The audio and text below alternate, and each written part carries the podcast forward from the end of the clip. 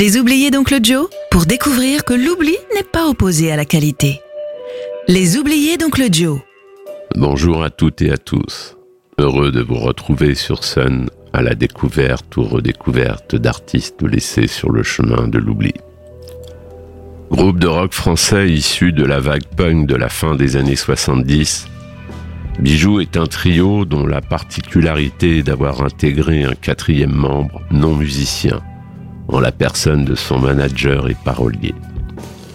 Leurs six albums, nourris de l'influence mode, représentée en Grande-Bretagne par Jam et les Who, ne leur ont permis que trop rarement de recueillir plus qu'un succès d'estime avant une dissolution à l'orée des années 90. C'est en banlieue parisienne et au début des années 70, à Juvisy, que le trio Bijou se forme en tant que quatuor. Le chanteur, rapidement invité à prendre la porte, Bijou peut peaufiner une forme énergique de rock français, inhabituellement compétent d'un point de vue technique. Bijou chante en français, soigne ses 45 tours, se produit sur scène en costume et cravate, et démontre un goût sûr dans le choix de leurs reprises. Leurs concerts deviennent d'authentiques happenings, où le spectacle est parfois autant dans la salle grâce à des clones en cravate noire. Ainsi, Bijou développe la philosophie, aussi puissante que pertinente, du power trio à la française. Ils inaugurent leur parcours discographique avec leur très salué premier album, dont l'illustration de pochette est signée Jean-Baptiste Mondino. L'ambition venant en enregistrant les albums suivants bénéficient d'une production plus sophistiquée. Les deux frères Ron et Russell Mael de Sparks produisant leur album sorti en 1979. L'épopée s'achèvera en 1981 avec un dernier album qui ne rencontre pas son public. Le morceau choisi, Rock à la radio, est extrait de leur quatrième album sorti en 1981. En espérant que les oubliés ne le soient plus, je vous salue et vous dis à bientôt.